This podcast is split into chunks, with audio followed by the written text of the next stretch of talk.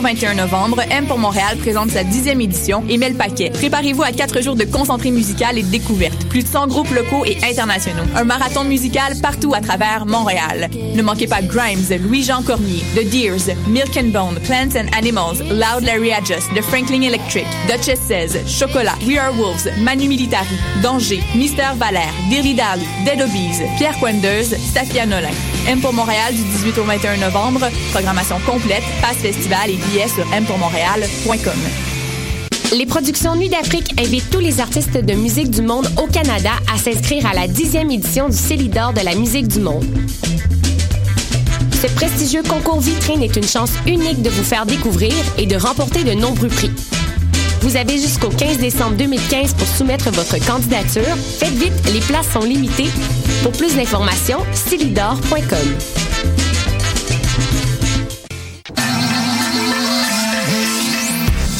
RIDM.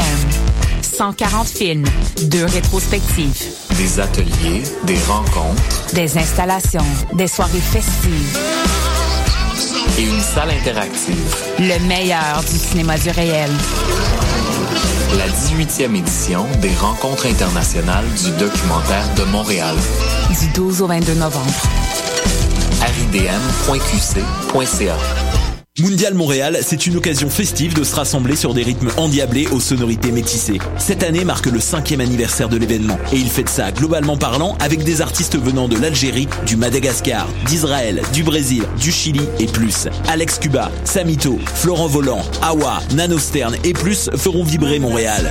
4 jours, 7 salles, 12 pays, 34 artistes, offrez-vous un voyage autour du monde sans pour autant quitter le centre-ville. Pour des renseignements sur les après-midi gratuits, billets et plus, visitez Vous écoutez Choc pour sortir des ondes.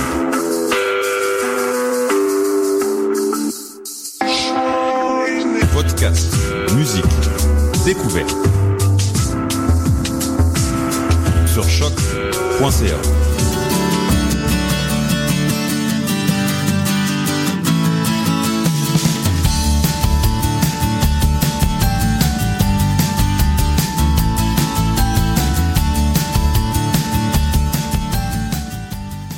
Bienvenue sur les ondes de choc.ca. Vous écoutez Tendance à entreprendre l'émission qui vous en fera voir de toutes les couleurs sur l'entrepreneuriat. Entrevues, conseils, inspiration, tout ça pour être capable de passer à l'action. C'est une émission qui est présentée par le Centre d'entrepreneuriat et qui est largement financée par la Banque nationale, qu'on remercie.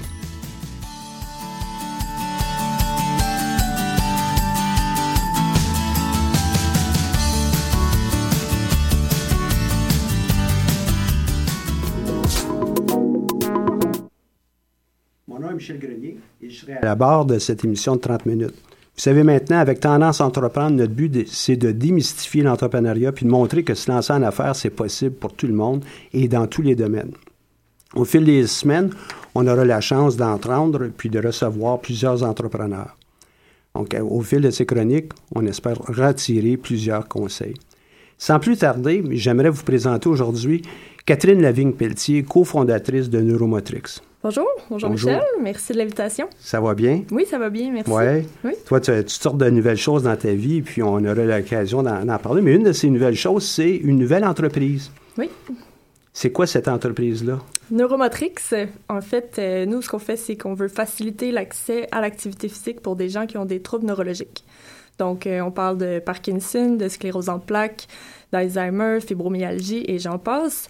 Donc, euh, ce sont des maladies euh, qui souvent, bon, euh, au niveau de l'activité physique, ces gens-là sont un peu délaissés, en fait, sur le marché. Puis, on, on avait, en fait, moi et mon équipe, parce que je ne suis pas seule, on avait justement cette spécialité-là d'intervenir auprès de cette population-là. Puis, il y avait visiblement un manque. Puis, on s'est dit, ben pourquoi pas, on se lance là-dedans. On avait toujours eu l'idée de de travailler ensemble, de continuer à peut-être bâtir une entreprise. On savait pas où, on savait pas quand, on savait pas quoi. Puis à un moment donné, on s'est dit ben hey, c'est simple, on, on a cette opportunité là, pourquoi pas?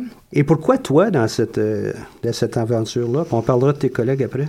Ben pourquoi moi? De devenir entrepreneur en fait ou euh, ben, je pense que ça c'était quelque chose que j'avais en tête depuis toujours. J'ai travaillé dans différentes entreprises, j'ai eu différentes expériences, puis Euh, j'ai toujours eu cette volonté-là de me dire, ben un jour, je serai, à, la, hauteur d'avoir ma propre entreprise et de, gérer les choses un peu comme moi, j'aimerais le, faire.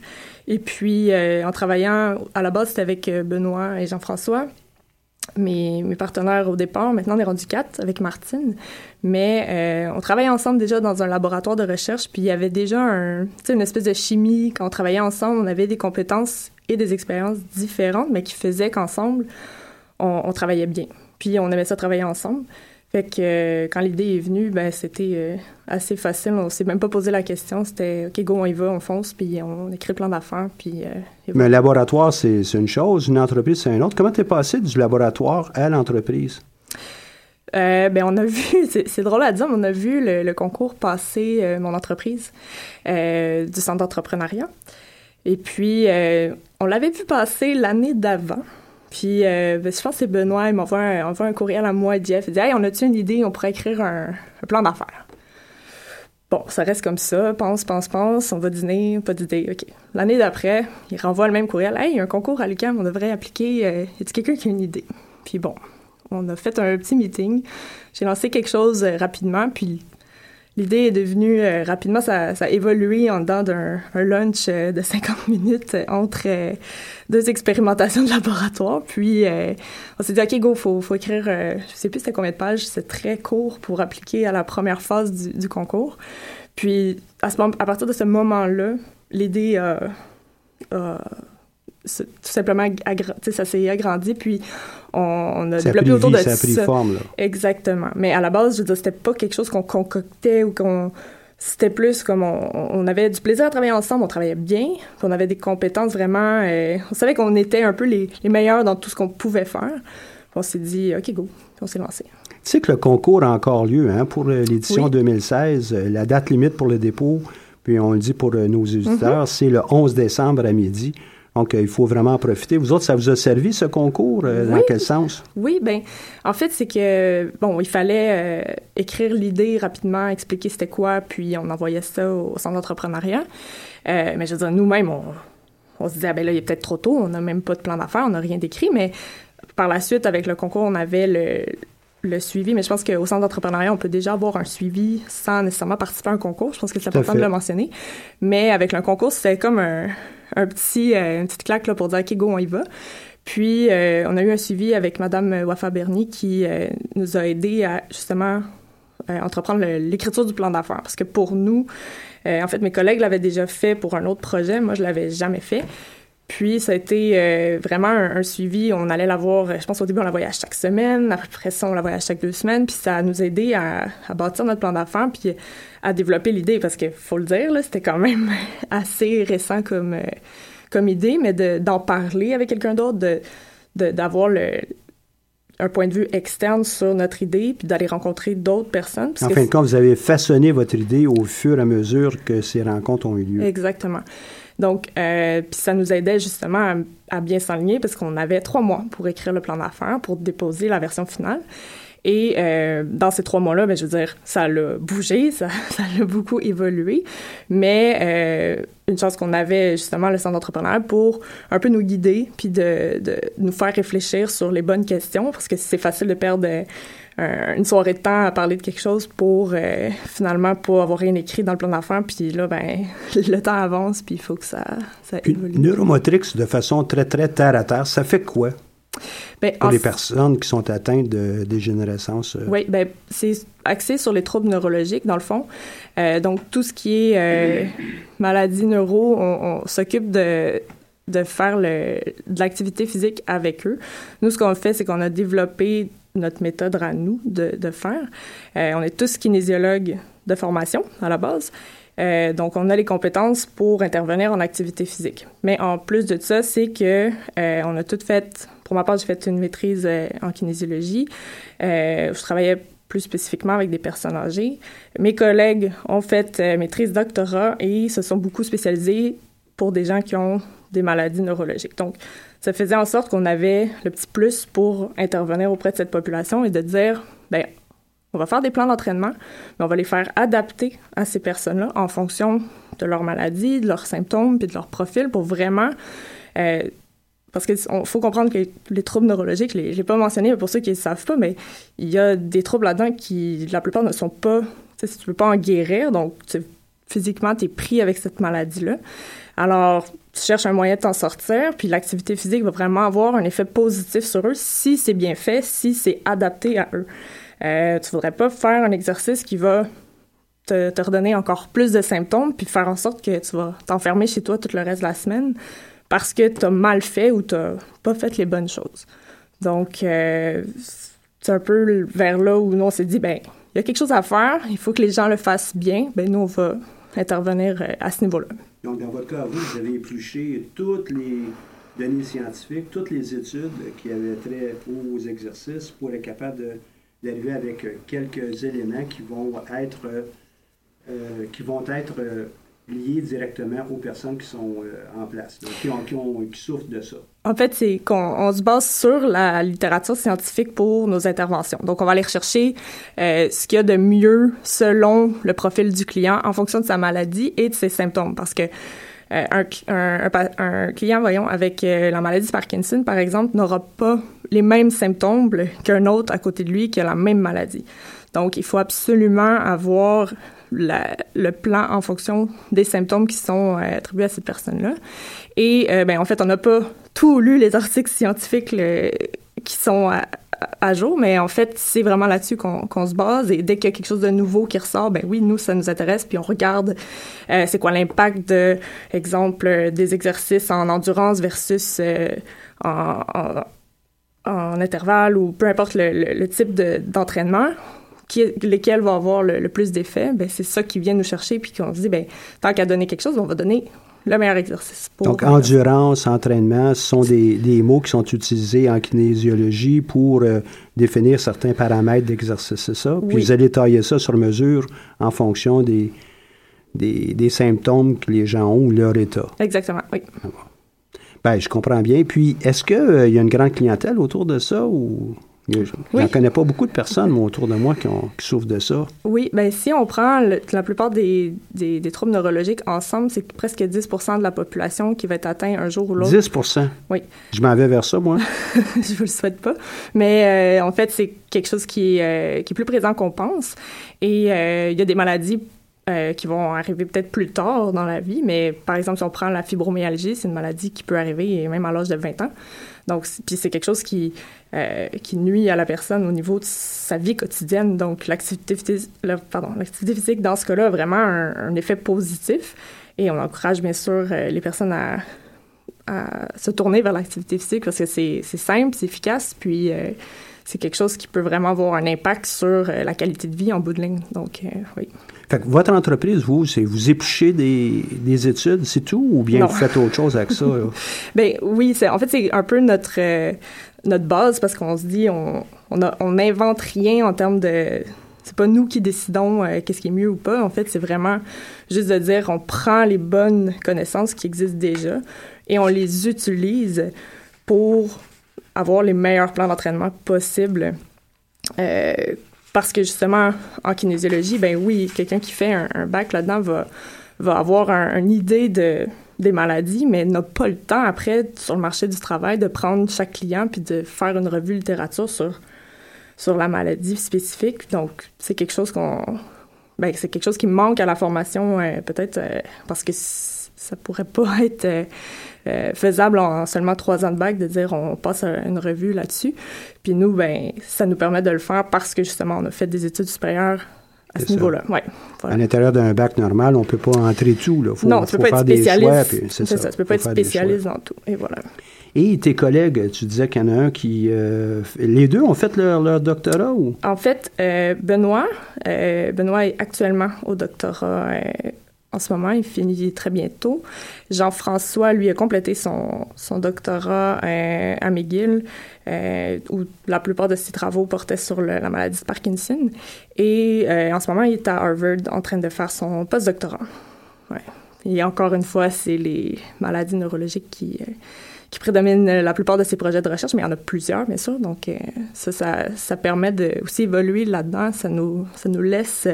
on baigne toujours dans dans ce monde-là où on, on va rechercher les, les meilleures des connaissances euh, à ce niveau-là. Donc, euh, c'est enrichissant pour nous, mais aussi pour l'entreprise. Donc, euh, ouais. Tu as mentionné tantôt que Wafa Bernie vous avez accompagné, mais vous avez aussi accompagné dans le cadre d'un autre programme, le programme Sciences Techno aussi. Sciences, ouais, Sciences Techno, c'était trois fins de semaine qu'on a assisté, dans le fond, à...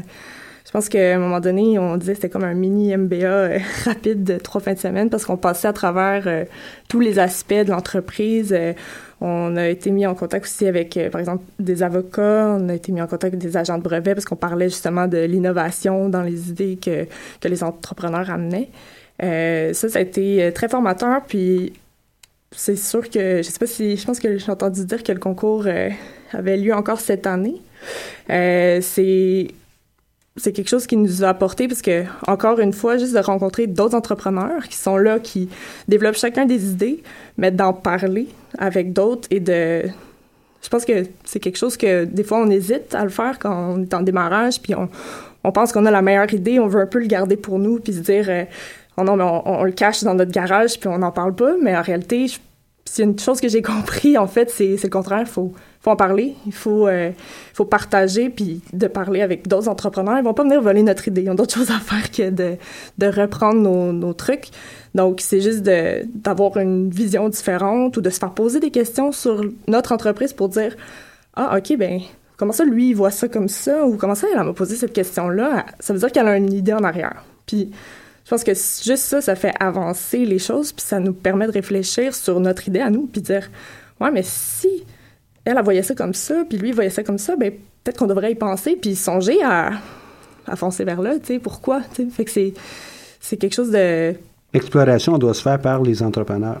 Ça ne peut Aussi. pas se faire autrement, en Ouais. fin de compte. Ouais. on est capable de vous donner beaucoup d'informations, mais c'est à vous à faire le constat, aller chercher les bons outils, puis euh, de connecter toute l'information, puis de poser les bonnes questions. C'est c'est-. Exactement. Ou de voir comment les autres font les choses. Euh, ça aussi, ça, ça en est venu qu'on a eu des meetings avec d'autres entrepreneurs juste pour les écouter sur leur méthode puis comment ils faisaient. Puis là, oups, toi, tu peux te retourner avec ton équipe et dire, ben, ça serait pas fou de, penser à ça puis de voir comment nous, on pourrait intégrer cette idée-là dans notre dans notre plan, tu sans, sans voler les idées à personne. C'est juste une nouvelle méthode ou euh, une façon de penser qui, qui enrichit finalement ton plan d'affaires, ton entreprise à toi. Ouais. Donc, dans ça, qu'est-ce que tu as trouvé le, le plus euh, intéressant dans ces trois week-ends?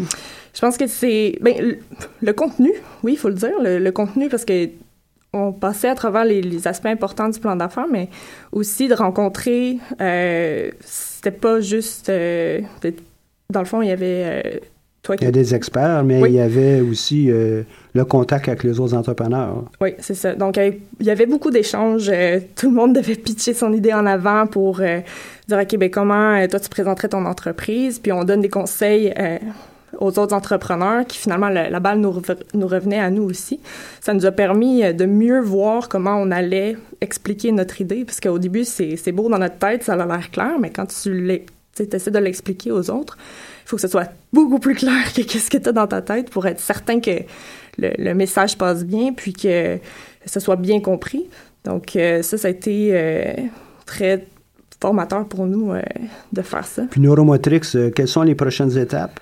En ce moment, on a parti l'idée de... Le, le premier step, si on veut, c'est de, de faire de l'entraînement à domicile. Donc, ça, c'était vraiment le, le premier euh, pas qu'on vient de faire. En fait, c'est déjà lancé. Puis, euh, on a euh, des intervenants qui font l'activité physique avec des gens qui ont des troubles neuro. La deuxième chose qu'on veut faire, c'est de certifier puis de d'éduquer, finalement, de donner des, des formations. Donc, ça, c'est en développement actuellement pour, euh, ce serait le, le, le- la prochaine étape. Oui. Et puis, ces intervenants, ce seront des, des kinésiologues? Autant, oui, ça peut être des, des kinésiologues, mais aussi de différents professionnels de la santé qui pourraient avoir un, qui, ou qui interviennent déjà avec des gens qui ont des troubles neurologiques. Ouais. Puis ça, c'est une idée qui a évolué, en fin de compte. Au départ, je pense que vous pensiez vraiment davantage avec les kinésiologues. Aujourd'hui, il y a cette ouverture parce que... Oui, ben en fait, c'est avec l'étude de marché, puis avec la, la meilleure compréhension du, du marché actuel, c'est que si tu, en tant que kinésiologue, mais aussi en tant que, ça peut être un thérapeute sportif ou un autre professionnel qui intervient déjà dans le milieu, qui voudrait améliorer ses compétences ou aller rechercher un peu plus d'informations, à moins qu'il le fasse par lui-même puis qu'il se mette à lire toute la, littérature scientifique, mais il n'y a pas vraiment de, formation comme telle qui existe. Et même si on pense euh, aux kinésiologues, euh, qui sont membres de la Fédération des kinésiologues du Québec, ils doivent chaque année compléter des crédits de formation. Et si on recherche quelque chose au niveau des troubles neuro, ça n'existe pas. Et pourtant, il y a des gens qui interviennent euh, avec des gens qui ont des troubles neurologiques. Ils vont se dire, bon, spécialistes dans le domaine ou qui vont avoir des connaissances là-dedans. Par contre, ils n'ont pas de certification. Donc, nous, on s'est dit, on va créer quelque chose qui va être formel avec des bases euh, spécifiques, puis on va offrir des formations comme ça euh, pour qu'au moins les gens aient les bonnes connaissances et qu'ils puissent intervenir euh, avec une qualité supérieure, finalement. Puis, ce que j'entends aussi dans ça, c'est que non seulement les kinésiologues peuvent le faire, mais cette ouverture, dit, on va on va partager, mais euh, on laisse entendre que juste quelques études que vous avez pichées. Il y en avait combien dans tout ça? On a au-dessus de 20 000. 20 000 études. Oui. Donc, c'est pas à portée de tout le monde de dire euh, on va prendre les week-ends, puis ça continue. Ça, ça, évolue toujours, ben oui, c'est ça. ça, c'est le gros avantage que vous avez au niveau de la. Si on parlait de propriété intellectuelle, vous avez quelque chose que peu d'autres personnes vont vouloir faire. Exactement. Et puis, euh, avec vous, ben, vous allez avoir des années d'avance déjà. Là. Oui, voilà. Toi, après ce, mini, mini, mini MBA de trois week-ends euh, que vous avez fait, toi, tu as décidé de faire autre chose aussi, je ne me trompe pas. Hein? Oui, ben, j'ai fait le, le MBA. Tu as fait le euh, MBA aussi. Oui, j'ai fait le MBA. Évidemment, ben, je connaissais la réponse à celle-là. Hein? Oui, oui, bon, ça ne le cachera pas, mais j'ai fait le programme Sciences et Génie, MBA Sciences et Génie de l'ESG ici à l'UQAM. Puis, c'est un programme sur deux ans qui se faisait de fin de semaine. Donc, ça me permettait quand même de travailler en même temps la, semaine, de compléter ce... En fait, moi, je cherchais vraiment à aller... J'avais fait mon bac en kinésiologie, ma maîtrise en kinésiologie, mais j'avais pas le petit côté euh, gestionnaire. Euh, je l'avais en moi, en fait, mais sur papier, j'avais pas... Euh, j'avais rien. Puis je me disais, ben ça, ça me prend ça pour aller chercher des connaissances au niveau marketing, comptabilité, les finances, tout ça, pour avoir une meilleure vision globale de ce qui se passe. Puis, en fait, ça, j'ai terminé, ça fait à peine un mois. Puis, euh, je suis bien contente de l'avoir fait. C'est, sûr que c'est exigeant de combiner un peu euh, tout ça, le lancement d'entreprise, le MBA la fin de semaine, puis la job aussi à temps plein qu'il, faut, qu'il fallait garder. Donc, tout ça ensemble, c'était ben, l'expérience en tant que telle. Je pense que c'est très enrichissant parce que c'est c'est de combiner tout ça ensemble puis d'aller rechercher au maximum tout ce que tu as, besoin. Fait oui, ça a servi pour, pour l'entreprise en tant que telle, mais c'est aussi pour le plus long terme. Je pense que c'est là où ça va être euh, payant, pas en, termes de salaire, mais en termes de, de connaissances qui vient s'ajouter au background plus scientifique que j'avais. Puis ce, MBA-là est spécifiquement conçu pour euh, les ingénieurs, les scientifiques, euh, les gens qui sont très technologiques et être capable de leur donner le bagage. L'intention première des MBA, j'ai dit, c'était ça. C'était surtout pour les scientifiques, les ingénieurs.